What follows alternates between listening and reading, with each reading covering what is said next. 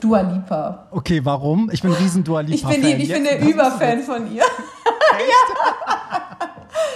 Oh, ich möchte, ich möchte, ich möchte einmal so aussehen wie sie. Die ist einfach, also einmal so singen, so aussehen und so toll sein. Also ich finde sie so ein, ja. ich finde sie so eine coole Sau. Hey, hier ist Hollywood Tramp, dein LGBTQ Podcast. Hallo und herzlich willkommen zu einer neuen Folge vom Hollywood Tram Podcast, dein LGBTQ Podcast. Ich bin Barry und freue mich, dass ihr wieder eingeschaltet habt. Und wie ihr merkt, reihen sich so ein bisschen die prominenten Gäste in den letzten Wochen, was natürlich ein super großes Kompliment für den Podcast ist. Aber ich freue mich auch besonders, denn das heißt, dass ihr als Hörer, auch wenn ihr nicht jeden kennt oder äh, nicht von jedem die Musik gehört habt, dass ihr euch trotzdem den hingibt und die Leute darüber kennenlernt oder eben auch neu kennenlernt. Und heute habe ich eine ganz besondere Musikerin zu Gast, die seit Anfang der 2000er eigentlich schon in der Musikbranche unterwegs ist, aber den großen Durchbruch als Solokünstlerin hatte sie erst in den 2010ern. Sie hat drei mega geile Alben rausgehauen. Jetzt ist das vierte da, Liebe 404, was ich persönlich mega, äh, mega gerne höre und sehr mag. Ähm, deutschsprachige Musiksinger, Songwriter, sehr geil produziert. Mit Alexa Faser werde ich heute reden und äh, es ist ein super witziges und informatives Gespräch geworden. Wir reden nicht nur über Musik, sondern auch generell über alles, über alle Themen, dass wir beide Dua Lipa Fans sind. Ihr habt es im Intro schon gehört. Oder sie erzählt auch so ein bisschen, wie wie es hinter den Kulissen abläuft oder eben unsere Gemeinsamkeit, dass wir beide äh, DJs sind. Sie hat Ewigkeiten aufgelegt. Also es ist ein Gespräch geworden. Ich liebe es und ich hoffe, ihr auch. Und bevor es aber losgeht, gibt es hier nochmal einen Hinweis auf meine Events. Denn die Hollywood Tramp Events gehen jetzt wieder los. Und ähm, merkt euch schon mal folgende Termine. Ich habe ja versprochen, ich bringe die, die Events auch raus aus Hamburg in eure Nähe. Da arbeite ich natürlich dran. Und ähm, Köln und Berlin sind jetzt schon bestätigt. Wir sehen uns am 19.03. bei der Chromatica Meets Future Nostalgia Lady Gaga vs. Dua Lipa Party in Hamburg im Docks am 19.03. Tickets sind online, findet ihr auch in den Show Notes und dadurch, dass die Nachfrage so riesig ist, wurde das Event sogar ins Docks verlegt, also riesengroß. Alle Hamburger, die es kennen, wissen, wie groß das Docks ist. Wir werden einfach alle ausrasten. Eine Woche später bin ich mit der Party in Köln im Juka, auch da Chromatica meets Future Nostalgia am 26.03. Da sind auch die Tickets online, findet ihr in den Show Notes. Und das Besondere in Köln ist, dass die Tickets bis 1 Uhr gelten und eigentlich für euch so eine Art Einlassgarantie sind. Wenn die Online-Tickets ausverkauft sind, haben wir gerade mal die Hälfte des Kontingentes, was in den Club reingeht, verbraucht. Das heißt, die andere Hälfte ist für die Abendkasse hinterlegt. Kommt früh, dann seid ihr sicher drin. Also 26.03. im Juka in Köln. Das ist in Ehrenfeld, Bahnhof Ehrenfeld, neben dem Club Bahnhof Ehrenfeld. Die Kölner werden es schon kennen. So, weiter geht's am 2.4. Galactic Disco wird endlich nachgeholt in Hamburg im Ziegelsaal. Am 9.4. haben wir dann endlich wieder eine Pop the Floor in der Prinzenbar. Am 14.5. gibt es eine fette ESC-Party in Hamburg mit jeder Menge Pop nonstop. Und am 28.5. gibt es das erste Hollywood Tramp Event in Berlin im Gretchen. Merkt euch das schon mal, 28.05. ist noch ein bisschen hin, deswegen gibt es auch noch keine Tickets, aber kommt alles. So, und jetzt wünsche ich euch ganz viel Spaß bei der heutigen Folge und dann springen wir auch direkt mal rein. So, und dann begrüße ich auch schon meinen heutigen Gast. Endlich ist sie hier, Alexa Faeser. Herzlich willkommen. Und direkt zum Einstieg die erste Frage: Welchen Song hast du zuletzt gehört? Oh, ich habe von ähm, tatsächlich, oh, weil, er, weil er irgendwie so traurig ist und irgendwie gerade auch in diese Zeit passt, ähm, L'Enfer gehört von dem französischen Künstler. Oh Gott, jetzt stehe ich gerade auf dem Schlauch. Ähm, ah. Jetzt schnell, schnell bei Spotify gucken. Nein, nein, nein, nein, nein. Ich habe gerade vorhin noch darüber gesprochen, weil es einer meiner Lieblingskünstler ist, aber ich stehe voll auf dem Schlauch gerade. Ähm, Stromae, Stromae, L'Enfer habe ah, ich gehört. Entschuldige. Okay. Ich, ich glaube, ich bin so durch die letzten zwei Tage kaum gepennt durch, durch diese ganzen Nachrichten, die gerade überflutet reinkommen. Und ich, ähm, ich liebe Stromae, das ist einer meiner Lieblingskünstler. Und der hat ja, einen Song, der heißt äh, L'Enfer oder L'Enfant. L'Enfant, ich mhm. weiß nicht, wie man es genau ausspricht.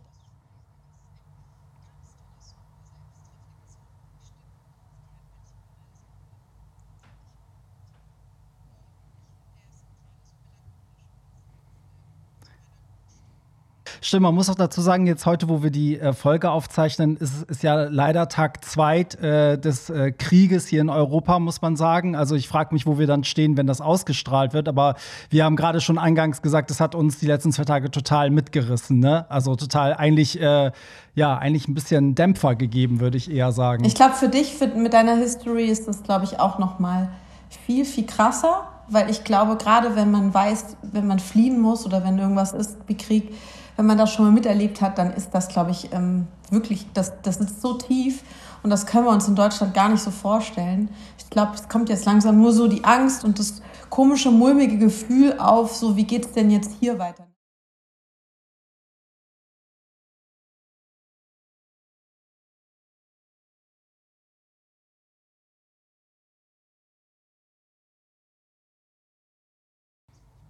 Absolut. Ich muss auch sagen, also ich merke das ja auch immer, wenn ich erzählt habe, dass, dass ich mit meinen Eltern als Flüchtlinge hergekommen sind. Krieg ist für die Europäer immer sehr weit weg, obwohl wir ja viele Kriege hier in Europa hatten, die aber ein bisschen nicht so medienwirksam waren wie vielleicht jetzt die letzten zwei Tage.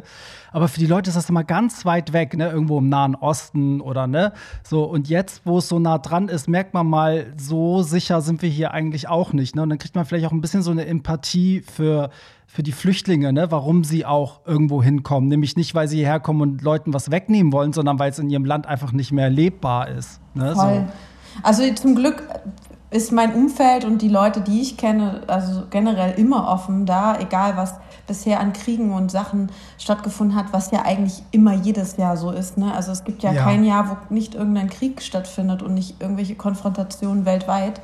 Und ich finde grundsätzlich, also ich sehe das ja ganz pragmatisch und einfach. Wir wohnen hier auf einem Planeten und wer sagt, dass egal wo du hingehst, es irgendwelche Gesetzmäßigkeiten gibt, warum du da nicht sein kannst, wo du sein möchtest. Ne? Und ja, das, das ja. finde ich so, so vermessen, ne? wenn man sich überlegt, wie klein und unbedeutend wir als Erde in diesem großen, riesen Grenzen sind des Universums. Und man denkt, ah, wir haben hier auf unserem Planeten die Probleme, dass wir sagen, der darf nicht von A nach B oder der darf dort das nicht. Das finde ich ganz, ganz furchtbar. Und das das äh, entspricht so null meinem Weltbild und null dem, was ich glaube, was das Leben irgendwie beinhaltet, nämlich, dass wir hier wahnsinniges Glück haben, überhaupt in dieser Konstellation auf diesem Planeten zu sein. Und, Total. Äh, ja. Witzig, ne? Es wird einem als Kind auch immer so eingetrichtert, die Welt steht dir offen. Und dann mhm. wirst du erwachsen und merkst, nee, so offen steht die mir gar nicht. Ja, voll krass. Wirklich krass. Total abgefahren. Äh, ich habe zuletzt gehört von, das, das ist vielleicht ein bisschen eine Parallele, weil sie mhm. auch nicht auf Englisch singt. Rosalia heißt sie, ist eine spanische Sängerin, ähm, ist für die queere Community auch ganz wichtig, weil sie das auch gerade für den lateinamerikanischen Markt so sehr etabliert. Ähm, Chicken Teriyaki hieß der Song. das ist die neue Nummer. Aber richtig, richtig gut, weil die traut sich was. Das ist halt so Latin Pop gemischt mit RB, aber sehr, sehr mutig, wie sie das macht, mit ganz vielen alten spanischen Elementen. Also kann ich nur empfehlen. Ich kenne das auch. Also die ist ja auch ein Weltstar. Also ich finde die ganz großartig. Ich kenne jetzt nicht alle Songs. Also den, den ja. aktuellen, den du gerade genannt hast, kenne ich nicht. Aber ich finde sie unfassbar. Also es ist Total, äh, ne? ganz, ganz krasse Künstlerin.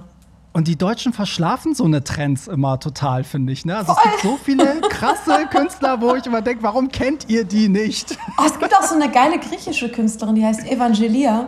Die ist ja. auch ganz toll. Äh, ja. also ich, ich denke immer, wenn ich dann so, ich meine, das machen wir beide wahrscheinlich so, dass wir so bei Instagram oder bei YouTube so diese ganzen Sachen immer so auf Entdeckungsreise gehen und schauen, ja. was es so gibt. Und dann entdeckt man solche Perlen und dann sieht man, boah, schon ein paar Millionen Aufrufe. Und ähm, in dem eigenen Land oder auch in anderen Ländern wird das hoch und runter gehört. Und in Deutschland hat man das einfach nicht mitbekommen. Das ist total krass. Das stimmt. Ich gucke ja auch immer, wenn. Wir haben uns ja schon mal getroffen übrigens. Das, das habe ich auch schon voll verdrängt, äh, Alexa, weil wir haben uns 2017 gesehen. Äh, das war zu der Zeit, glaube ich, zwischen den Sekunden das Album. Richtig, das hast du ja, dann genau. bei Warner. Da haben wir bei Warner Music hier in Hamburg haben wir so ein Instagram Live gemacht.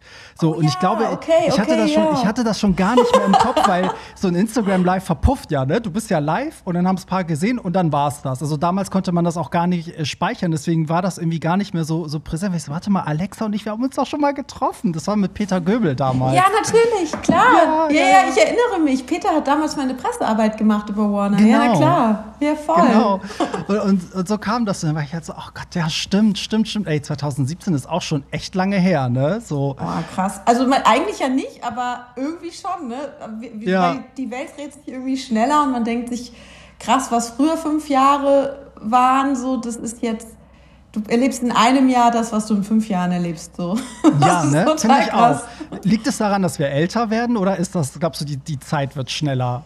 Für ich, alle. Ich glaube schon, dass die Produktivität und alles das, was wir erleben und ähm, auch Social Media, ne? also wir sehen ja, wie schnell so äh, Trends und, und, und Musik dort durchläuft und durchsickert. Ähm, ich glaube schon, dass die Welt sich schneller dreht. Ist nicht unbedingt von Vorteil, würde ich sagen. Also für mich ist es manchmal zu schnell. Ich habe manchmal ein anderes Tempo und denke mir, wow, ich kann manchmal gar nicht so mithalten, ne? weil man, man wird ja auch so gezwungen, alles so zu konsumieren und es gibt so unwahrscheinlich, unwahrscheinlich viele Möglichkeiten. Aber ich glaube schon, dass sie sich schneller dreht. Also ich merke das schon und ich merke das immer daran, dass gerade wenn du mit Jüngeren redest und so und ähm, mit denen Kontakt hast, wie viel die Dinge so auf dem, auf dem Schirm haben und parallel machen und du denkst so, oh krass, das machen die alles an einem Tag? Oh, es ist wirklich so, ne? Ja. Es erschüttert einen auch manchmal in der eigenen Kreativität, Voll. weil man dann anfängt und denkt so, okay, muss ich jetzt auch mehrere schnelle Sachen machen, damit ich mehr produziere, weißt du? Oder bleibe ich bei dem, was ich eigentlich gut kann? So. Voll, also das, das, das geht mir ganz genauso und dann muss man sich aber immer wieder so ähm, darauf zurückwerfen, dass man ja Qualitätssachen macht und die sind ja nicht unbedingt immer schnell zu produzieren. Ne? Du machst ja auch einen ja, wertigen Podcast ja. und ich finde vor allem wegen deine DJ-Anlagen so geil. Ich habe mir das alles so reingezogen. vor allem Dingen, Ach, du bist ey, ja doch wirklich, ich finde das so geil. Vor allem Dingen das mit Adele, dieser Song, diese, dieses Mashup, was du da machst, weil ich war früher auch DJ und das ist natürlich für mich total, oh, krass, wenn du so bootlegst oder Witzig. so auflegst und sowas. Ich stehe ja. da voll drauf. Finde es richtig super. Ach, wie geil. Das Witzige ist auch hier in meinem, ich mache mir mal ein grobes Skript, wo ich so lang will mit meinen Gästen und hier steht auch Gemeinsamkeit DJ. Ich habe nämlich, ich wusste das gar nicht. Du hast ja auch aufgelegt gelegt. Ja, ne? ja, wirklich. So, also das ist schon so lange her. Mal, äh, bitte erzähl mir davon. Ich, ich kann mir das, also jetzt, klar, wenn ich als Person kann ich es mir vorstellen, aber wenn ich mir seine letzten vier Alben angucke, da sehe ich kein, keine DJ in Alexa. Das ist lustig, ne? Also, obwohl man jetzt beim aktuellen schon wieder eher vermuten würde, ah, okay, da, genau. gibt, da steckt man irgendwie ja. eine Brücke zu. Ähm, ich habe früher, ich habe mit 16 Jahren angefangen. Ich habe mir tatsächlich, ich habe in so einem Fahrradladen gejobbt habe mir zwei 12-10er zusammengespart. Also für alle, die, die nicht so in diesem DJ-Game sind, 12-10er sind zwei Plattenspieler von Technics.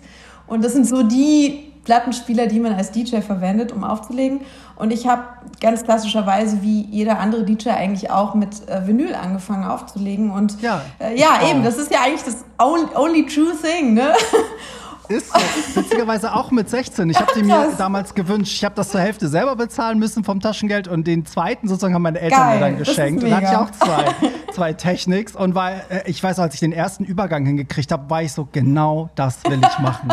genau das ist mein Ding. Mega, ey. Siehst du, man ist so angefixt plötzlich, wenn man auch so Bock hat, seine Lieblingssongs zu spielen. Ja. Und ähm, du ja. hattest irgendwie auch sowas gepostet, so von wegen, das fand ich irgendwie ziemlich passenden, treffenden Satz dazu, äh, dass der DJ nicht immer nur deine Lieblingslieder spielt, sondern auch die Lieder von denen, die irgendwann mal deine Lieblingslieder sein werden. Also genau, sozusagen, die du genau. nicht kennst und die irgendwann dann so in deinem Herzen hängen bleiben, dass du die immer hören möchtest. Und ja, es, ich habe früher, wie gesagt, war total der Hausmusik verfallen. Ich habe äh, Deep House, French House, Vocal House aufgelegt. Geil, geil.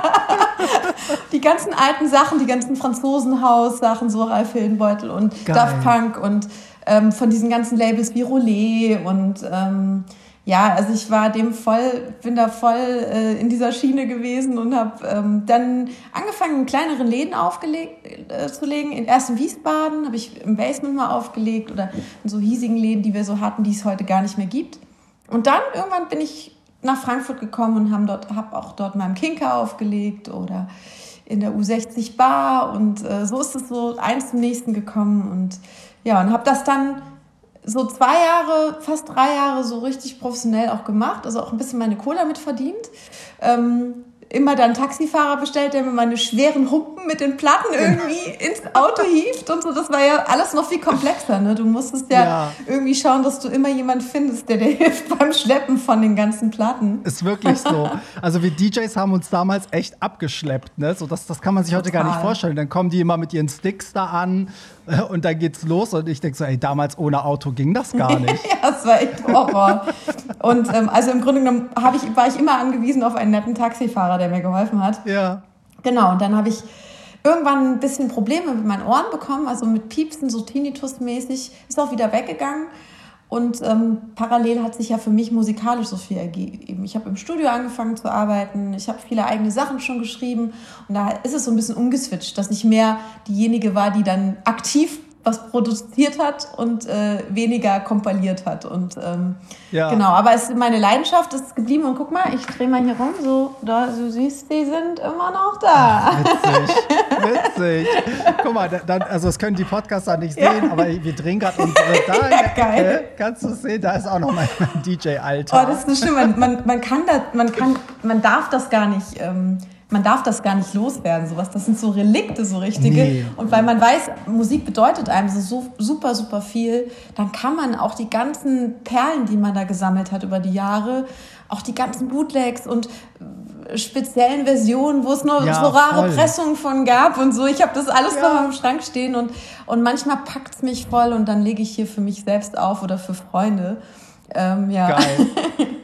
Mega. Ich finde, findest du auch, so ein DJ-Set hat auch ein bisschen auch was von einer Geschichte erzählen, ähnlich wie ein Song. Also ich habe das Gefühl, ne, in den drei Stunden, ich, ich mache auch eine Reise mit meinen, mit meinen Gästen sozusagen. Ne? Total. Ne? Im Grunde genommen nimmst du die ja auch mit und baust ja so ein Set auch auf. Das hat ja auch wie so ein Climax, wo du halt die Leute, Leute richtig dann ah, keine Ahnung, so einen Höhepunkt haben und richtig abgehen und dann geht's wieder ein bisschen ja, ruhiger. Ja. Also du hast wie so, ja, so eine Dramaturgie dort auch, ne? wie in einem Film ja. oder auf einer Platte, also auf einem, auf einer, auf einem Album und das finde ich wirklich toll. Und ich glaube, man muss auch als DJ und alle, die ich kenne, als die, die DJ sind, die haben ein unfassbares Gespür für Musik. Die meisten machen sogar selbst Musik und ähm, ja, also Musik auflegen heißt nicht nur, dass man jetzt wild irgendwelche Platten auflegt, sondern dass man das wirklich zum richtigen Zeitpunkt die richtigen Dinge zusammenfügt und, und ähm, so ein Set schafft, wo die Leute immer noch nach Jahren ähm, drüber sprechen. Also es gab so ein, zwei DJs auch im Rhein-Main-Gebiet, so DJ Karotte oder so, mhm. der hat da Sets aufgelegt. Ich war da Ich spreche heute noch über diese Sets Geil. und habe, glaube ich, noch so ein oder zwei Sets damals noch auf Minidisc aufgenommen übers Radio, was, was heute gar keiner mehr verwendet. Ne? Und ähm, ja, das war für mich legendär. Also für mich sind so, so DJ-Sets legendär. Also es gibt da so ein paar legendäre Sets. Ja. ja, geht mir aber auch so. Also jetzt, heute machst du ja, was heißt heute, du machst seit Jahren ja selber Musik. Witzigerweise habe ich auch gelesen, du hast ja sogar für die No Angels im Background gesungen. Das, hat, das stimmt gar nicht so. Das, das steht, steht bei Wikipedia. Wikipedia. Das, das, steht bei Wikipedia und das stimmt gar nicht. Ach, Wikipedia, das äh, freut mich natürlich immer, das liest sich natürlich echt. Ich wollte gerade sagen, lass das bloß da stehen, das macht sich ganz gut. Aber ich habe ich hab tatsächlich ganz viel im Studio gearbeitet. Ich habe viel so Radio-Jingles gesungen und, ähm, und habe mir dadurch dann natürlich finanziert, selbst Sachen zu machen und selbst aufzunehmen, recorden und bin da so ein bisschen reingerutscht und ähm, habe dann so, so, bin auch in so Vocal Coaching mit reingekommen, sodass ich auch das zwischendrin mal gemacht habe für andere Künstler und ähm, ja, und dadurch bin ich halt ähm, viel, meinem Traum viel näher gerückt, ne? weil das ist natürlich auch schwer, immer die passenden Leute zu finden, die das genau supporten, das machen wollen, was du selber als Vision hast. Und das hat bei mir auch, ja, schon auch gedauert, bis ich die Leute gefunden habe, wo ich gesagt habe, oh, genau, das ist genau, sind genau die Leute und das Setup, wo ich sage, okay, jetzt, jetzt stimmt eigentlich alles. Und wenn man nicht einfach nur Interpret sein will, sondern einfach selber seine Sachen rausbringen will, du weißt ja eh, alles, was man selber macht, genauso wie so ein Podcast, das ähm, braucht super viel Vorbereitung, auch Believer, Leute, die dran glauben, die sagen, hey, ich habe genauso Bock, da Energie reinzustecken wie du selbst. Und da muss man, die Leute muss man finden. Und das dauert immer ein bisschen länger, als wenn man jetzt schon was Vorgefertigtes hat und da einfach was macht, was andere dir, dir schon irgendwie zugeschnitten haben. Und das wollte ich nie. Ich wollte immer so meinen eigenen Stuff machen. Und ja, deswegen äh, hat dann meine Karriere erst so mit Anfang 30 so begonnen. Und äh, bin aber ganz froh, dadurch hat man auch so ein relativ gutes Verständnis dafür, wie die Branche so tickt.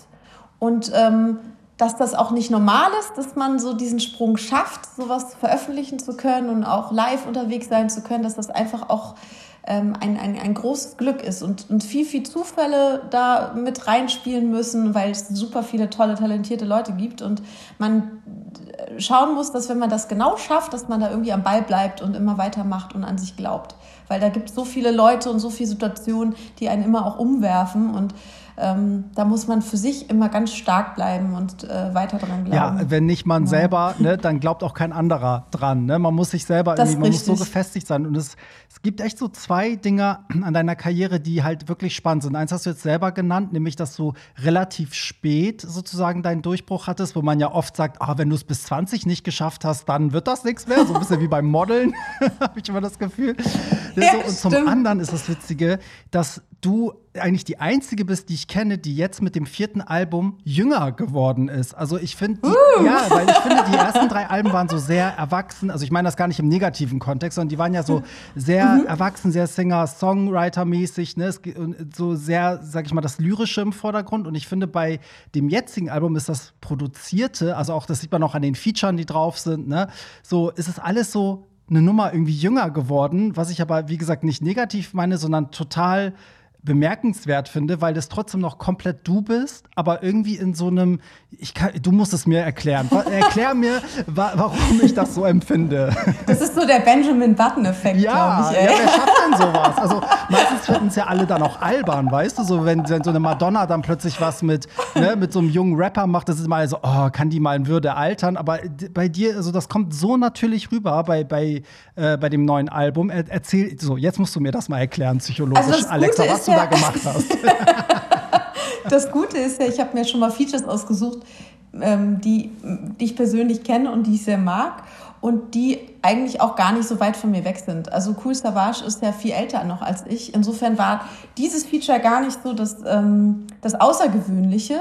Ich habe auch für sein Album schon was gemacht. Insofern war es irgendwie so, ja, so folgerichtig, dass wir da dranbleiben und auch noch was für mein Album machen. Und ich bin ihm da sehr dankbar, weil er ist einfach ein unfassbarer Künstler. Und ähm, witzigerweise hatte er mich zuerst angefragt. Also die Anfrage, dass wir zusammenarbeiten, kam erst von ihm und ich hatte damit auch gar nicht gerechnet, weil der Produzent von ihm, der ist wohl Fan.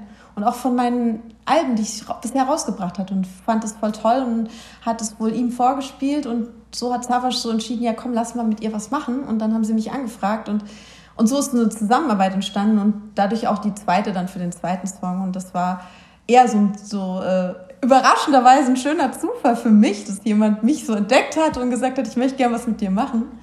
Und ähm, bei Zero war es ein bisschen so, von dem bin ich irre großer Fan, weil ich seine Musik und seine Lyrik ganz toll finde. Ich finde, der ist so, mh, mm, der kommt zwar aus dem Rap, aber der ist für mich kein klassischer Rapper. Er ist so jemand, der ähm, das auf eine ganz andere lyrische Ebene macht. Und im Grunde genommen habe ich mich immer als Pendant zu ihm da gesehen, weil ich äh, das Gefühl habe, ich mache das in der Popmusik so ein bisschen, weil ich mich auch nirgendwo so einordnen würde, was so andere jetzt machen, ohne, also das hat das wertefrei, ne? Also ich würde jetzt das nicht bewerten, ich habe mich aber immer nie irgendwo zugehörig gefühlt oder zu irgendeiner Gruppierung oder so. Ich habe immer so, so deutschen Pop gemacht, aber würde jetzt nicht sagen, es war klassischer Deutschpop, auch kein klassischer Singer-Songwriter-Pop. Irgendwo ich habe immer so zwischen den Welten stattgefunden, weil ich es immer urbaner fand. Hatte auch bei den letzten Alben immer auch Features mit Disaster, der ja auch aus dem Rap-Bereich ist, und auch mit Curse, das Album noch davor.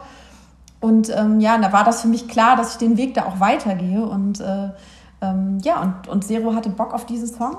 Also der, der auch der Titelsong des Albums ist, also Liebe 404. Und ja, und die dritte im Bunde, die ist ganz, ganz toll. Das ist auch Esther Graf, die auf jeden Fall ähm, deutlich jünger ist als ich. Aber genau das wollte ich auch immer aufzeigen. Also generell finde ich es schade. Für mich ist, ähm, für ich bin ein Charakter. Also ich finde generell, egal was man macht und wer was macht, das ist eine Charakterfrage. Ich habe mich noch nie darum geschert, wann ich wie was mache oder wie alt man sein müsste, um was zu machen. Ich habe in der Schule schon Leute gehabt, die mir vorkam wie 80.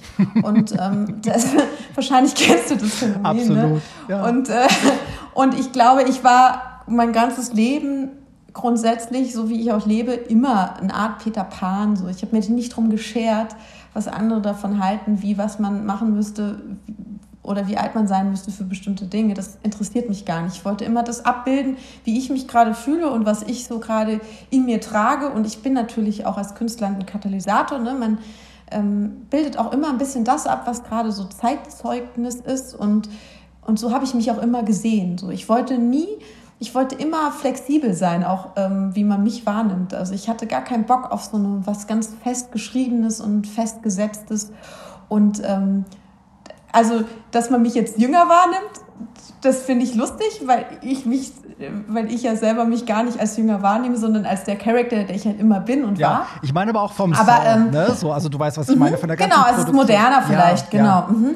Genau, es ist halt vielleicht zeitgemäßer, aber genau diesen Schritt wollte ich schon machen, weil ich, ähm, weil ich grundsätzlich ja mich immer mit Zeit, zeitgemäßer Musik ähm, beschäftige und auch höre. Also ich bin keiner, der so stehen bleibt. Ich habe immer Bock, auch das rauszuholen, was jetzt gerade irgendwie im Äther so schwebt. Und, äh, und ich habe diese Zeit nochmal so sich zu wiederholen oder nochmal so ein äh, pianolastiges Album rauszubringen, die gar nie so krass pianolastig waren. Ich glaube, das nimmt man immer nur so wahr, weil da so Versionen, ja, so Piano-Versionen ja. noch drauf waren. Aber die Produktionen waren schon immer sehr poppig.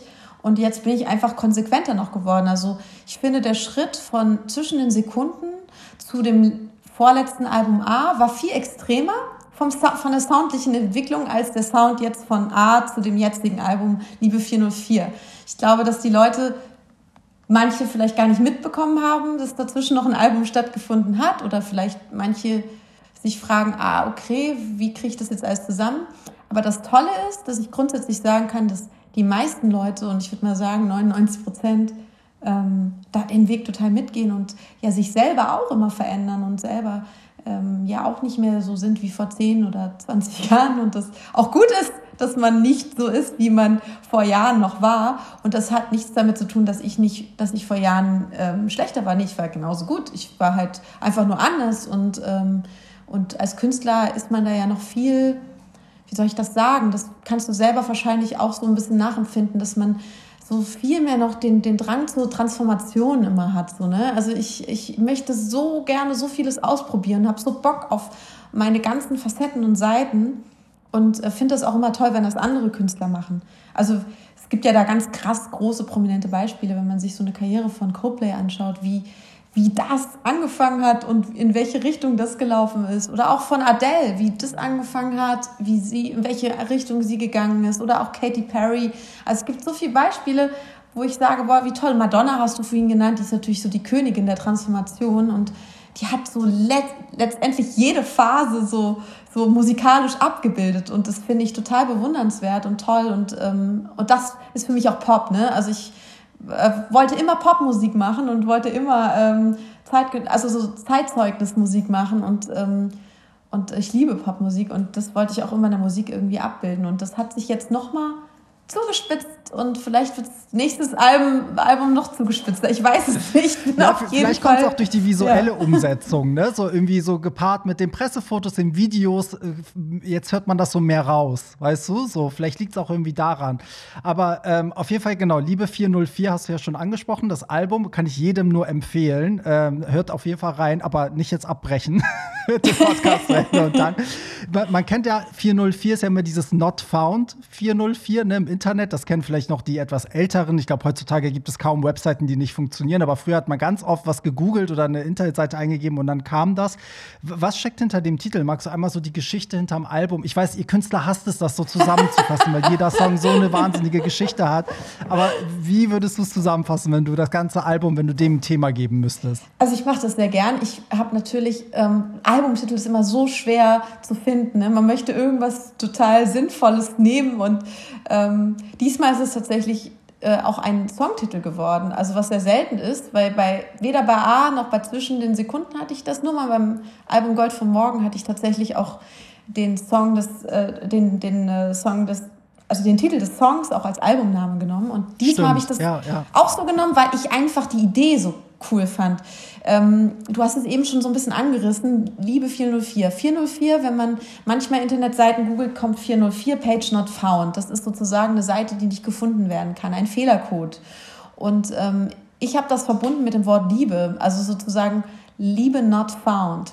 Und ähm, das ist so ein bisschen sinnbildlich auf das gestützt, was wir heute so haben in der Gesellschaft. Ähm, es ist gar nicht mal so das Zwischenmenschliche zwischen, äh, zwischen einem Paar oder so, also dass man jetzt sagt, es geht um eine Beziehung, kann man auch so deuten, aber es geht eigentlich eher um die Liebe zu sich selbst, zu, zu seinen Leidenschaften, zu dem, was man in sich entdeckt oder die Liebe zu der Welt, zu den Dingen, die man, die man mag.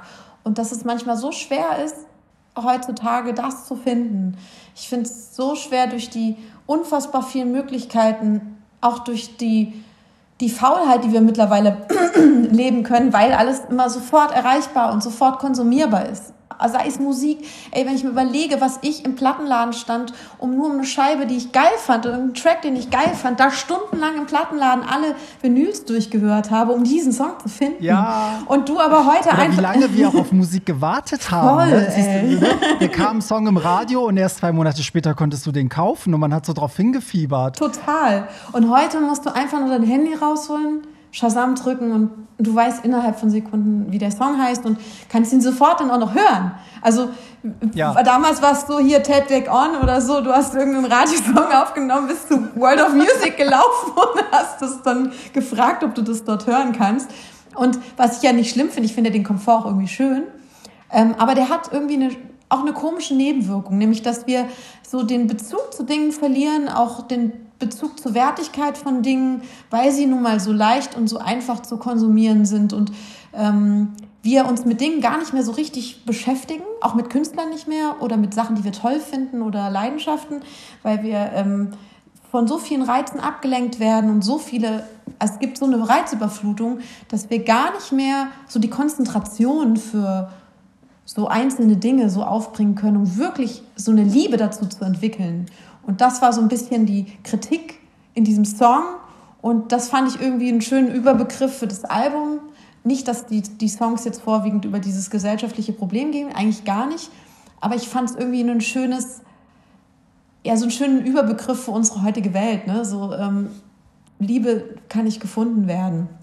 Oder vielleicht auch als Fragezeichen. Ja, ich kann ne? das total nachvollziehen, weil ich muss auch sagen, zum Beispiel, also ich mache ja seit zwölf Jahren LGBTQ Plus Events, also ich bin nicht nur DJ, sondern auch Veranstalter mhm. und tatsächlich hat zum Beispiel die Pandemie den netten Nebeneffekt gehabt, dass die Leute, als es letztes Jahr für zwei Monate möglich war, Partys zu machen, dass die zum ersten Mal dankbar waren und das wirklich richtig konsumiert haben. Also die haben nichts mehr hinterfragt. Weder, warum kostet der Eintritt so viel, warum ist das so, warum ist das so. Die kamen alle dankend da an, haben sie gefeiert bis zum geht nicht mehr, sich beim Nachhausegehen gefühlt bedankt, ne, so. Und da war ich so, okay, das, das, das hat man denen so ein bisschen genommen, jetzt wissen sie es zu schätzen. Ich finde aber mit der Musik ist es genau umgekehrt gewesen. Also in der Pandemie wurden Streams in jeglicher Form, ne, sei es Livestreams oder auch Musik einfach streamen, das wurde den Leuten so hinterhergeworfen, dass das mittlerweile so ein bisschen, wie du sagst, so Wegwerfgesellschaft. Du hörst den Song, dann wirfst du den weg, weil zwei Minuten später hörst du ja schon den nächsten Song und du hast ja nichts dafür getan. Du hast nicht einen Monat auf die Platte gewartet, du wusstest im Zweifel nicht mal, dass es den Künstler gibt, hast den jetzt eben mal shazamt oder so. Ne, das dadurch ist es alles viel, viel schneller geworden irgendwie und deswegen passt es halt auch so gut nicht nur zur Liebe, sondern auch so ein bisschen zum Bezug zu Sachen, die wir lieben, vielleicht auch. Ne? Ja, total, absolut. Also das ist, ähm, du sagst, das bringst auf den Punkt. Es ist auch die Leidenschaft zu den Dingen, die wir vielleicht lieben könnten. Ne? und wo wir einfach ganz viel Mühe und Zeit auch reinstecken. Ich glaube auch, dass genau das der Punkt ist. Zeit. Sobald du Zeit nimmst und sie in etwas investierst, gibst du der Sache einen Wert oder auch der Beziehung oder dem Gespräch oder was auch immer. Ne? Ähm, wenn du die nicht aufbringst und nur so peripher Dinge immer wahrnimmst und konsumierst, das hast du sofort wieder ja, vergessen. Ja. Und dem gibst du so null Wert für. Und ähm, wir müssen da voll aufpassen. Ich ja selber auch, ne? Also ich bin ja da auch kein Deut besser. Ich bin auch ein schnell konsumierender Mensch in vielerlei Hinsicht, ne? Also und das ist auch, es ist auch hart, ähm, so dem zu widerstehen, ne? Mm. So mhm. wenn man alles auch machen kann, ne? ähm, aber ich glaube, um selber so, so ein, es geht ja auch um so ein eigenes Glücksempfinden, ne? dass man sich selber so wohlfühlt und glücklich fühlt. Und ich habe das Gefühl, dass man, obwohl man mehr Dinge hat und mehr Sachen konsumieren kann und viel mehr Möglichkeiten hat, sind wir nicht unbedingt glücklicher. Was ich glaube, ganz eng damit zusammenhängt, dass wir ähm, diese Zeit uns nicht nehmen, um das Glück wirken zu lassen, also um die Dinge wirklich wirken zu lassen auf uns und äh, wirklich wahrzunehmen. Und die Wahrnehmung, so schnell können wir gar nicht sein mit unserer Wahrnehmung, um zu reinzufühlen, ob uns das was taugt oder nicht. Und daher, glaube ich, fand ich das einen schönen Überbegriff für das Album, obwohl es auf dem Album, das ist schon ein Album, wo ich sagen würde, es geht schon sehr ums Loslassen, ums Sachen hinter sich lassen und einen Neustart auch so anzufangen. Ich habe mich ja auch verkleinert. Also ich hatte irgendwie kurz bevor ich dieses Album geschrieben habe, einfach das Gefühl, ich muss mich irgendwie, also ich muss mich von Dingen entledigen und ähm, habe auch die ein oder andere Freundschaft oder zwischenmenschliche Beziehung irgendwie in Frage gestellt und habe mich dann um die Hälfte verkleinert. Krass. Also ich bin von einer 100, 105 Quadratmeter Wohnung eine 50 Quadratmeter Wohnung. Man muss dazu sagen, du, du, ziehst ja angeblich zu jedem Album um, habe ich gelesen. Das stimmt, das stimmt. Das ist sogar wahr, da kann ich nicht lügen, ey. Ja, viel Spaß in den nächsten 20 Jahren. Oh Gott, ey, ich sag's dir, das ist jetzt schon so kompliziert geworden in Berlin mit den Mietpreisen. Oh, das ja, ja frag mal hier in Hamburg. Aber ich sehe schon kommen immer ein Umzug. Das Album von Alexa Faser. Sponsored bei Zapf, ey. Ich muss mal, mit, muss mal mit denen sprechen. Ja. Ähm, ja, also das war auf jeden Fall, also du weißt selber, jeder weiß, beim Umzug ist wie Krieg. Ja. Das ist wirklich schlimm. Also es ist einfach furchtbar. Man auch diese ganze Vorbereitung und vorher auszusortieren, okay, was, woran hänge ich noch, was möchte ich nicht mitnehmen und dann generell diese ganze Kartonsgeschichte und Umzugsunternehmen und Zertrümmern von irgendwelchen Sachen, die dir was wert sind, weil, weil es immer so, weil immer irgendwas kaputt geht, ist einfach nicht, ist einfach nicht erstrebenswert. Aber ich muss das irgendwie tun, um wieder irgendwie so einen neuen Anker zu finden, neue Inspiration zu finden. Ich habe das Gefühl, wenn ich einen neuen Raum habe und so ein neues Umfeld, also nicht, heißt nicht freundschaftlich, also meine Freunde entledige ich mhm. mich nicht, also die, die kommen, die ziehen immer mit mir in die meinem Herzen rum, egal wo die wohnen. Nein, das zum Glück nicht. Aber irgendwie, wenn man den neuen Ort hat, einen neuen Ausblick, eine neue Perspektive, das macht total was mit einem. Und äh, man sagt ja auch immer, man soll sehr, sehr oft die Wohnung auch umstellen oder wieder neu arrangieren, damit man wieder so, ein, so, eine neue, so einen neuen Blickwinkel und eine andere ja, so eine andere Routine bekommt. Weil ich glaube, Routinen sind im kreativen Bereich nicht unbedingt so förderlich. Klar ist so Schreiben immer auch wie ein Muskel, mhm. ne? man muss den trainieren und man muss regelmäßig auch ähm, komponieren und schreiben, damit es irgendwie, äh, irgendwie, damit man das auch äh, weiterhin kann. Aber grundsätzlich ist, glaube ich, die Erfahrung, die man macht mit neuen Orten und neuer Umgebung und neuer Inspiration viel, viel wichtiger für die Kreativität. Und das eröffnet mir immer dann wieder was Neues und ich habe wieder Bock, neue Sachen zu schreiben und mich wieder in, in, diesen Schreibeprozess zu geben. Und das hat das auch bewirkt. Und das, was bei rausgekommen ist, hat, trägt natürlich auch immer das, was ich ein bisschen lebe. Ne?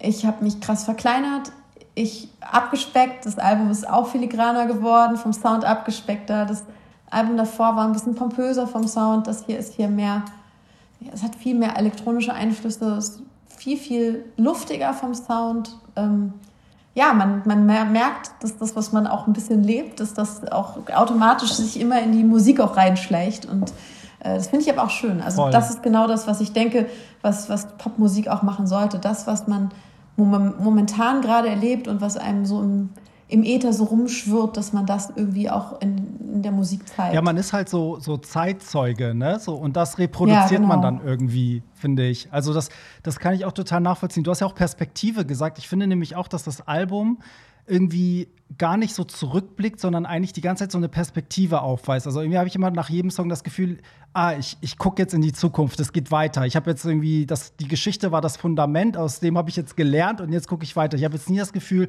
dass das so ein Rückblick ist, so ein bisschen auch wie bei Adele, dass man so das Gefühl hat, man durchlebt jetzt alles, was sie damals in ihrer Liebe durchlebt hat, sondern es ist immer, oder bilde ich mir das ein? Ich habe das Gefühl, es ist, es ist sehr zukunftsweisend, das Album.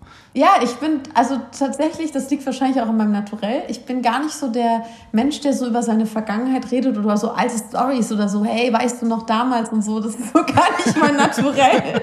Ich bin so, ich bin immer fast schon so mit dem Fuß schon in der Zukunft drin. Ich bin genau neuen, so. Bist ich du auch genau, so, ey? Ich kann auch die Jahre dann nicht sagen. Also wenn Leute Sachen zurückerzählen, sage ich so, woher weißt du, dass das 2007 war? Ich erinnere, ich weiß gar nicht mehr, wann das war. So, aber die, es gibt, ich habe Freunde, die können dir alles chronologisch genau erzählen, wann wir was gemacht haben. So und ich bin immer so, nee. Also Krass, ich gucke ne? mal nach vorne. So.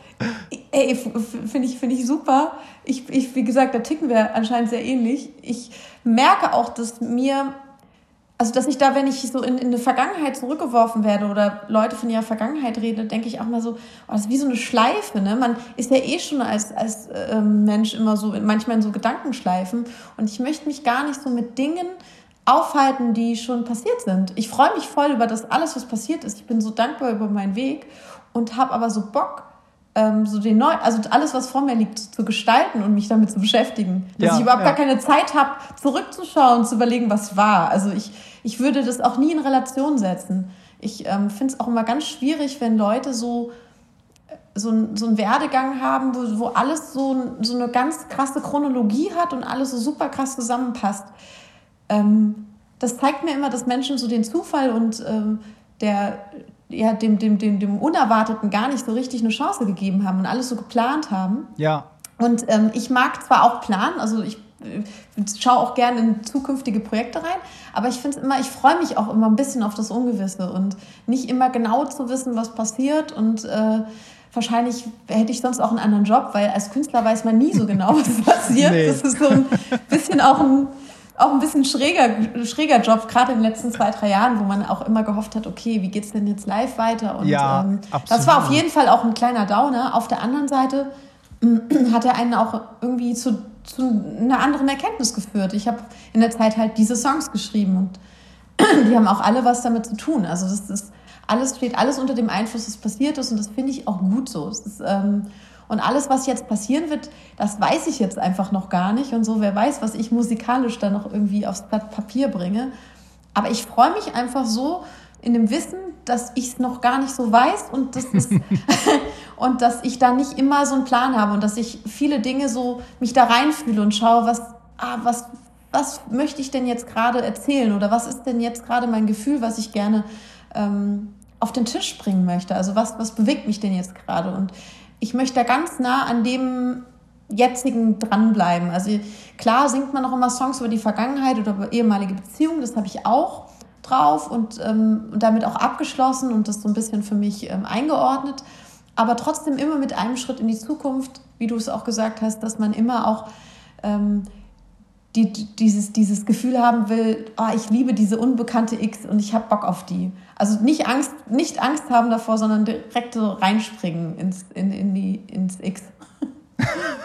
Krass, also ich meine, wenn man so tickt, dann, dann bist du ja eigentlich voll gechillt, oder? Also ich meine, da, dann hat man ja gar keine Unruhe. Oh, da gibt es andere Probleme, doch, doch, da gibt es andere Probleme. Ich bin mega ungeduldig. Kennst du das? Also, also ich bin halt dadurch, dass ich so schnell gerne neue Dinge und ich kann nicht in Warteschlangen stehen. Ja. Ich habe Riesenprobleme mit, ja, also mit, mit Warten oder mhm. auf irgendwas überhaupt warten. Das ist, da bin ich ganz schlecht drin.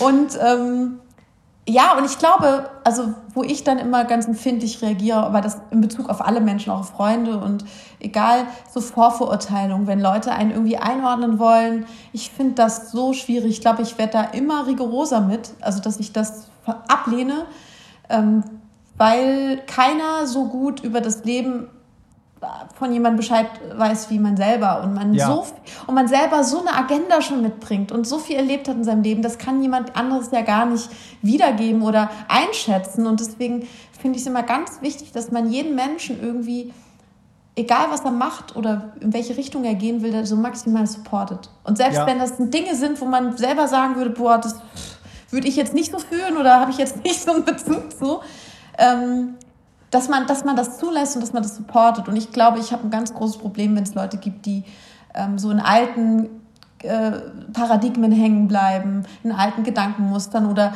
ähm, und ich finde, das ist in Deutschland leider immer noch ein großes Problem, dass, Total. dass das mhm. hier so ein unfassbares Scheuklappendenken und Schubladendenken ist. Und ähm, du hast es ja vorhin mit, äh, auch mit Künstlern erwähnt, ne, die in anderen Ländern schon Superstars sind und in Deutschland so Sachen so vorbeigehen, weil sich in Deutschland viele Leute auch nicht neuen großartigen Dingen öffnen. Und das dauert hier immer alles ein bisschen länger. Und deswegen nehmen Menschen oder auch Medien Sachen manchmal als viel krassere Veränderungen wahr, obwohl sie gar nicht so krass sind. In anderen mhm. Ländern sind da Leute schon wo ganz anders. Und, das stimmt. Ähm, deswegen finde ich es manchmal so ein bisschen rück, also dass, dass Deutschland manchmal ein bisschen rückblickend ist mit dem Naturell. Und ich bin es ja gerade gar nicht und du ja auch nicht. Ne? Also ja. das ist manchmal schwierig, wenn man der Mensch ist, der immer Bock hat, so nach vorne zu stürmen und eben sich nicht so in Vergangenem aufhalten will und auch nicht so festgesetzt werden will, stilistisch, ne? also sich da frei bewegen will. Mhm. In Deutschland möchte, möchte man einen immer sehr gerne irgendwo verankern und, und, und ja, festsetzen. Und, und das, das so stehe ich nicht drauf. ja, ja. Es ist, es ist, so ermüdend, weil ich habe das auch durch, also auch mit unserer Community. Ne? Also gerade wir, wir queeren Personen, also ich habe das Gefühl, ich lebe das schon so lange, dass es mich total ermüdet, wenn ich jetzt noch irgendwo so Grundsachen erklären muss. Also wenn manchmal so Interviewanfragen kommen und dann wird Conchita Wurst immer noch als Transsexuelle bezeichnet. Oh, und dann krass, muss ich ey. das nochmal erklären. Denke so, ey, bei uns in der Community, wir sind schon, wir sind, wir haben dieses Thema schon so lange durch und jetzt kommt ihr und denkt, ihr startet eine Revolution, weißt du so. Aber ich muss auch sagen, auch innerhalb der Community, es gibt bei uns auch sehr viel Vorurteile und ich bin auch, äh, ich erwische uns alle immer wieder dabei, dass wir auch alle ein bisschen lockerer werden müssen, ne? Dass man irgendwie auf der einen Seite wollen alle immer so Akzeptanz und Toleranz und jeder will, ne, dass jeder so lebt, wie er ist. Auf der anderen Seite gibt es doch immer auch Beiträge bei mir, wo Leute dann Kommentare aus der Community gegen Leute in der Community äußern.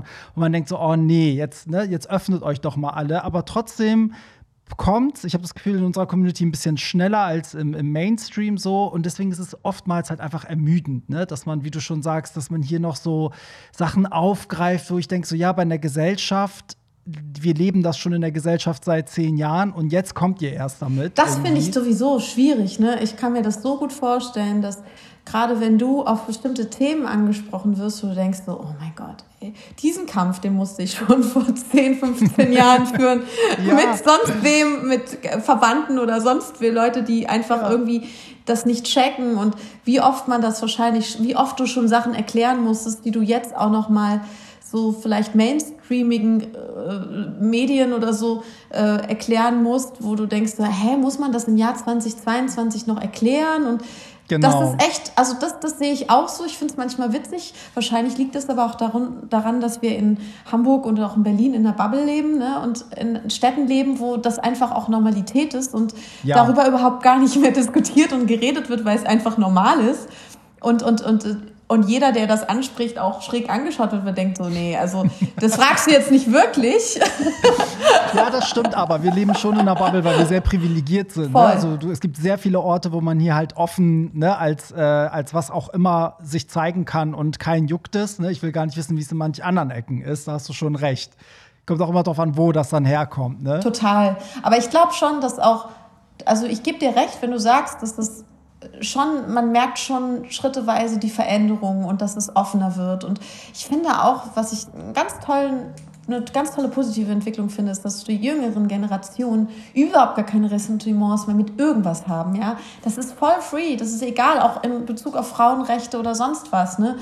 Ähm, da gibt es nicht die Frage mehr. Also da gibt es einfach eine absolute Gleichstellung von jedem einzelnen Menschen. Und das ist ja das, was eh das Erstrebenswerteste ist, dass man gar nicht mehr Begrifflichkeiten oder Argumente für etwas suchen muss, weil es weil man es gar nicht mehr, also weil es gar nicht mehr diskussionswürdig ist so. Und ja, weil es so noch, ja. also was völlig normal ist, was es ja auch sein muss. Aber ähm, ja, das ist toll, dass junge Generationen genau darüber gar nicht mehr reden müssen, weil es für sie nicht diskutabel ist, weil sie sagen, ja, wieso? Ja. Ich verstehe die Frage nicht so. und weil sie es halt auch leben, ja, genau. ne? weil sie im Zweifel in der Klasse sitzen mit, mit keine Ahnung, drei POCs, zwei Schwulen, ja. ne? also weil, ne? oder der, der Lehrer, die Lehrerin ist lesbisch oder was. Die haben das alles schon gelebt und gesehen und die, das, da, also dann ist das Teil der Gesellschaft. Ja, da interessiert ne? auch Sexualität nicht mehr. Das ist dann nichts, nichts Anstößiges oder nichts, nee. nichts, nichts ähm, ähm, Redenswertes mehr, weil jeder seine, das ist das ist ja eh so mein Reden, wo ich denke, so erst fing es mit Religion an, wo, wo ich dann einfach mal gesagt habe, kann denn Religion wenigstens irgendwann mal unpolitisch werden? Also ja. Religion ist Privatsache. Also so, ähm, da sind wir jetzt auch, wie gesagt, es lang genug gedauert, dass es irgendwie in die Köpfe kommt, aber in den westlichen Ländern ist es zum Glück so, dass wir das genauso sehen und dass Religion da äh, nur eine, eine private Rolle spielt, was ich völlig in Ordnung finde. Jeder kann das so leben und machen, wie er das möchte. Aber genauso sollte es wie mit Charakteren gehen. Also ich finde sowieso es so schwer, wir sind sowieso ein, so ein krasser Haufen von auch so unterschiedlichen Charakteren. Das wird irgendwie gar nicht bedacht. Ne? Also es wird, es wird ein Maßstab manchmal genommen, Leute einzuordnen, der völlig irrsinnig ist, weil er nichts damit ja. zu tun hat, wie jemand wirklich ist. Ne? Ob jetzt jemand mhm. sonst wie, äh, keine Ahnung, homosexuell oder schwarz oder keine Ahnung, das ist ja letzten Endes ähm, du sagtest ja doch ganz, ganz wenig darüber aus, über die Agenda und über die Historie von jedem Einzelnen. Ne? Das ist so, da steckt ja noch mal so viel mehr dahinter, was gar nicht, was man gar nicht eingrenzen kann und was so vermessen ist zu beurteilen. Ne? Und ähm, da sind wir, glaube ich, längst noch nicht angekommen. Ne? Irgendwann mal wirklich den Unterschied zu machen, zu sagen, okay, es geht doch nur noch um Characters. Also das ist, ja. es geht doch, das ist doch viel kleinteiliger. Es kann doch gar nicht so großteilig sein. Dafür sind wir doch alle ja, viel zu unterschiedlich. Ja. Ja. Ich glaube auch, das kommt. Also äh, diese, diese Zeit, wo alle in so eine Form gepresst werden, ich glaube, das, das ist irgendwann vorbei. Die Generation, die jetzt kommen, die wollen Individualität und die checken das, glaube ich, auch, dass jeder Mensch individuell ist irgendwie. Alexa, wir haben uns so verquatscht. Ne? Oh ich, muss ich muss mit dir, ich könnte mit dir stundenlang weiterreden, aber ich muss mit dir auf jeden Fall, es gibt immer die drei ja. Hollywood-Tramp-Fragen, die immer auf jeden Gast zugeschnitten sind, die ich zum Ende hin machen muss, ähm, damit einfach die Tradition eingewahrt wird. Und zwar die erste Frage: Was ist das Verrückteste, was du je über dich selbst in der Presse gelesen hast? Es gibt ja zum Beispiel auch Künstler, die waren schon mal tot. so laut Artikeln oder waren mit Leuten verheiratet, die sie gar nicht kennen. Ich überlege gerade, ich muss mal kurz in meinem Kopf durchgehen, ob es irgendwas Verrücktes gab. Also was richtig Verrücktes gab es nicht. Glaube ich. Ähm, also warst du nicht eine Zeit lang die Frau eines Fußballers oder. Nee, äh tatsächlich nicht. tatsächlich nicht. Ich überlege gerade, ob es irgendwas wirklich ultra crazy Schlimmes gab. Äh, nee, ich glaube, sowas richtig. Ich glaube, da bin ich wahrscheinlich gar nicht zu medial präsent für. Ne? Das ist, da bist glaube, du nicht skandalös. Da bin genug. ich nicht skandalös weil ich bin ja nur Musikerin. Ne? ich weiß gar nicht. Nee, was Verrücktes, also was, was richtig Verrücktes nicht, aber es gibt natürlich immer auch Sachen, wo ich dann sage, boah, das finde ich kacke oder so, wenn jemand eine Rezension über irgendein Album schreibt und dann persönlich wird damit oder so. Das finde ich, find ich uncool aber ähm, so, so eine richtige, so eine Unwahrheit, so dass man mir was angedichtet hat, das zum Glück noch nicht. Aber wahrscheinlich okay, muss man das Gerücht selber streuen. Kreuze, dass das so bleibt. oh, es tut mir voll leid. Ich habe immer voll Bock, irgendwie so was Lustiges zu erzählen, aber ich habe gar nichts im Köcher. aber es geht mir auch so ganz oft, werde ich als DJ immer gefragt, die wollen immer so ganz heiße Sex-Stories haben und ich so, ey, es ist ein Klischee, als DJ schleppst du niemanden ab, weil du bist unerreichbar. ja, es, kommt, es, kommt, nicht mal jemand an dich ran. Die Leute wissen ja, der Typ ist in, seiner, in seinem Tunnel. Der voll konzentriert, auf. weißt du, du machst so voll deinen Kram, du schaust immer nur mal zwischendrin, machst mal so, aber äh, richtig mitbekommen ja, kriegst das die Leute ist auch, auch so ein Ding. Und ich denke, ich denke auch immer, ich würde gerne so kranke Geschichten erzählen. Ich würde gerne ein Buch darüber schreiben, aber es gibt nichts. Ich glaube eher, der Türsteher hat die Geschichten zu erzählen. Ne? Der, der begegnet dann den Leuten. Ist echt so. So, die zweite Frage. Wenn du heute noch mal ein DJ-Set spielen müsstest, wo wäre das? Wow. Oh, ich glaube, ich hätte Bock, irgendwo auf einer Insel ein Set zu spielen, auf so einer Strandparty, irgendwo auf Ibiza oder so. Oh, das fände ich ja, schon richtig ja auch so geil. Haus würde ja voll passen. So Amnesia ne? so oder so sowas, irgendwie so ein ja. geiler Club. Ähm, so, ja, das, also auf jeden Fall was, wo man nicht so viel Kleidung anhat, so winterliche oder so, oder irgendwo wieder raus muss in die Kälte und sagt, oh, jetzt muss ich nach Hause ja. fahren, sondern nee, irgendwo auf einer Insel, wo es geil warm ist und ähm, ein geiles, und die Leute wirklich Bock haben auf, auf Hausmusik und auf Feiern, ja. Glaube, Geil, irgendwo in bin ich dabei, komme ich mit. Welcher Star wärst du gern für einen Tag? Dua Lipa. Okay, warum? Ich bin ein riesen Dua Lipa. Ich bin, ich bin der Überfan von ihr. ja.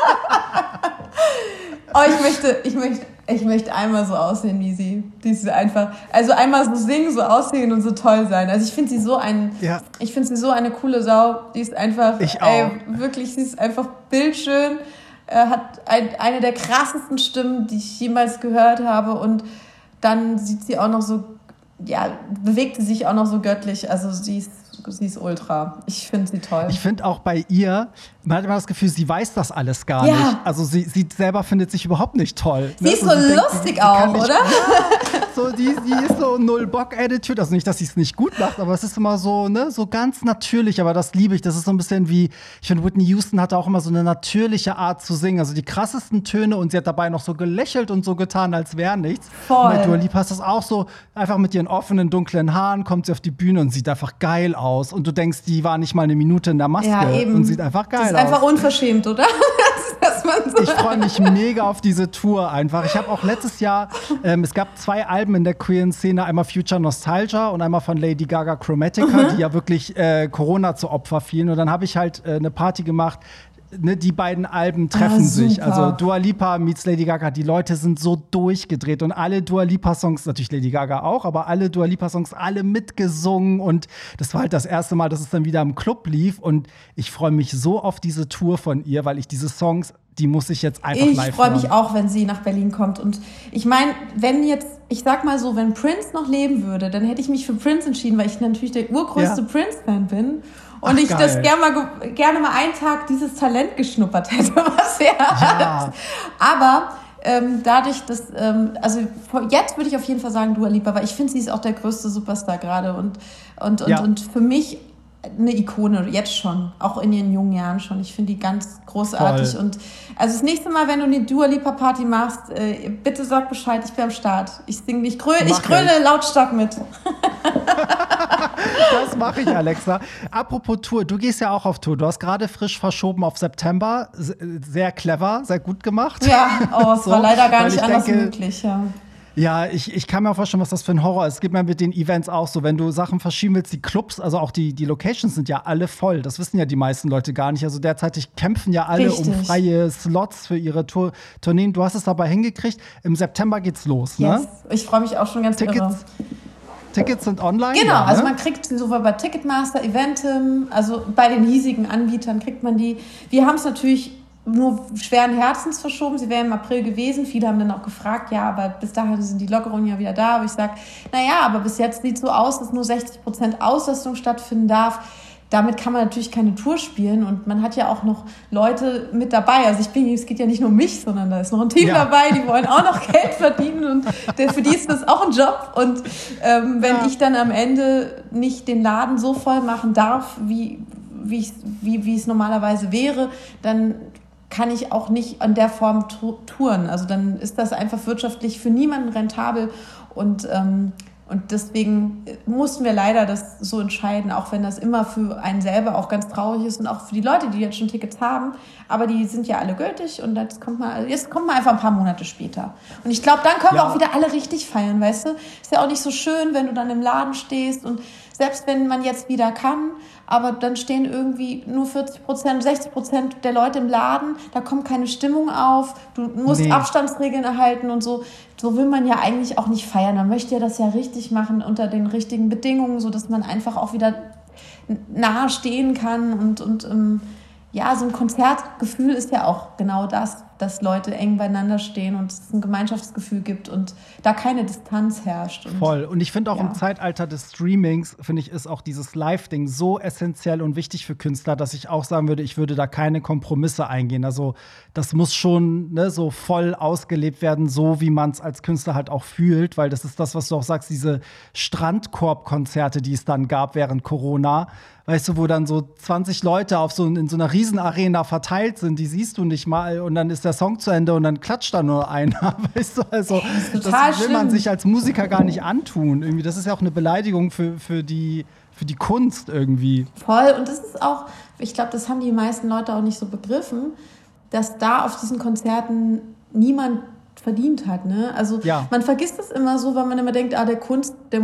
der Künstler lebt nur von Kunst, äh, Luft und Liebe oder so, ne? Aber ich habe ja. halt auch eine Miete, die ich zahlen muss und wie der andere ist das halt mein Job, ne? Und da hängen so viele Leute dran und es geht nicht nur um mich, es geht auch um all meine ganze Crew. Ist für mich das Schlimmste zu wissen, die, keine Ahnung, ich lebe vielleicht von meinen Rücklagen noch, die ich irgendwie zur Seite gelegt habe, aber meine Crew vielleicht nicht und für die, die sitzen jetzt da irgendwie zwei, drei Jahre auf dem Trocknen und so, das ist wirklich echt ähm, ja, das ist katastrophal und deswegen müssen auch die Leute wissen, dass auch die Wirtschaftlichkeit da auch nicht so ein Faktor ist, den man so unter den Tisch fallen lassen kann, weil ähm, ja, wir haben jetzt einfach mal ja fast drei Jahre irgendwie nicht spielen können. Das ja, ist schon, ja. das ist schon, schon bitter und ähm, da muss man schon, da muss man schon sehr, sehr viel Rücklagen haben, um das irgendwie, dieses große Loch da irgendwie, naja, das stimmt ja, schon. das stimmt. Das sehen die Leute halt oftmals nicht. Aber das Thema hat, hatte man ja die ganzen zwei Jahre, ne? dass die Eventbranche da irgendwie so ein bisschen unter den Tisch gekehrt wurde und Leute halt das Gefühl haben, weil sie auch selber feiern, denken sie, glaube ich, automatisch, dass alle, die da arbeiten, auch feiern. Also keiner denkt darüber, dass ein Barmann, Tontechniker, ne, dass die Geld verdienen und eine Familie zu Hause haben, die ernährt werden muss, sondern denken so, ja, also ja, da fehlte vielleicht auch so ein bisschen der Blick dahinter, aber ich glaube, dass die Pandemie so ein bisschen geholfen hat. Und ich, ich höre auch im Umkreis immer mehr Leute, die halt sagen, ja, ich gehe, ich hole mir jetzt noch Tickets für das und für das, weil ich will die unterstützen. Und auch Gästeliste-Anfragen bei meinen Events sind voll zurückgegangen. Die Leute sind eher jetzt gewillt, ne, Ach, so irgendwie okay. mit, mit, einem Eintritt äh, zu supporten. Aber finde ich schön, das, das wollten die Künstler toll. ja schon immer. Das finde ich das toll. Das wollten wir doch immer. Ja, ja. so diese Awareness wieder, dass, dass das ähm, auf jeden Fall auch seinen Wert hat. Das finde ich toll. Also Absolut. Das, das kann ich auch sagen. Also auch jetzt mit meinem Album, ich bin da echt supported worden. Auch die Leute haben auch die Box geholt oder sich auch CDs geholt und so. Also das muss ich echt sagen, dass das eine ganz tolle Community ist, die ich da habe. Und, und generell, dass man schon merkt, dass Künstler, also dass das schon bei Leuten ankommt, dass die Künstler gerade in dieser Zeit so ein bisschen ähm, schwarz gesehen haben. Ne? Das ja. ähm, kommt schon bei allen an und viele supporten das auch. Das finde ich richtig toll. Richtig, also ja. supportet eure Künstler. Man findet alle Termine bei dir auf Social Media. Ich packe das mit in die Show Notes. Da kommt ihr direkt äh, bei Instagram auf Alexas äh, Plattform. Da ist das Album, die Tour-Dates, alles weitere. Im September geht's los. Ähm, und das sind, glaube ich, keine Ahnung, 12, 14 Termine. Also alle großen Städte sind eigentlich dabei. Hamburg, Berlin, München und so weiter. Also ihr werdet äh, nicht drum rumkommen. Es gibt keine Ausrede, sagen wir so. Also und vor allen Dingen, ich spiele immer sehr lange Konzerte. Also Habe ich schon gehört. Es ist Drei wirklich, Stunden, ja. bist du wahnsinnig. Ich sag, du, jetzt bin wir ja erst richtig heiß. Ne? Also jetzt, wo ich so lange nicht mehr gespielt habe, wird es eine richtige Party werden. Ähm, ich habe auch schon mit meinen Bandjungs gesprochen. Wir sind alle echt extrem heiß auf die Tour. Und da es vorher schon immer lang war, jetzt kommt noch ein Album dazu, wird es auf jeden Fall diesmal Krass. bestimmt annähernd drei Stunden Konzerte werden. Das bin ich mir sicher. Eigentlich brauchst du wie im Kino bei Überlänge dann so, so eine Pause, wo jemand so einen Gong macht, dann können sich alle nochmal auffrischen. Geile Idee, sollte ich mir mal durch den Kopf gehen lassen. ja, cool. Alexa, ich schreibe dir, wenn, wenn äh, meine Dua Lipa Party stattfindet, Please, dann kommst du vielleicht mal dabei. nach Hamburg gedüst und, ähm, und wir sehen uns dann spätestens auf deiner Tour dann in oh, Hamburg. Im Mojo spielst du. Genau. Das ist so eine schöne ich Location. Ich liebe den Laden. Auch mit dieser LED-Wand, da muss man ja gar ja. nicht viel mitnehmen.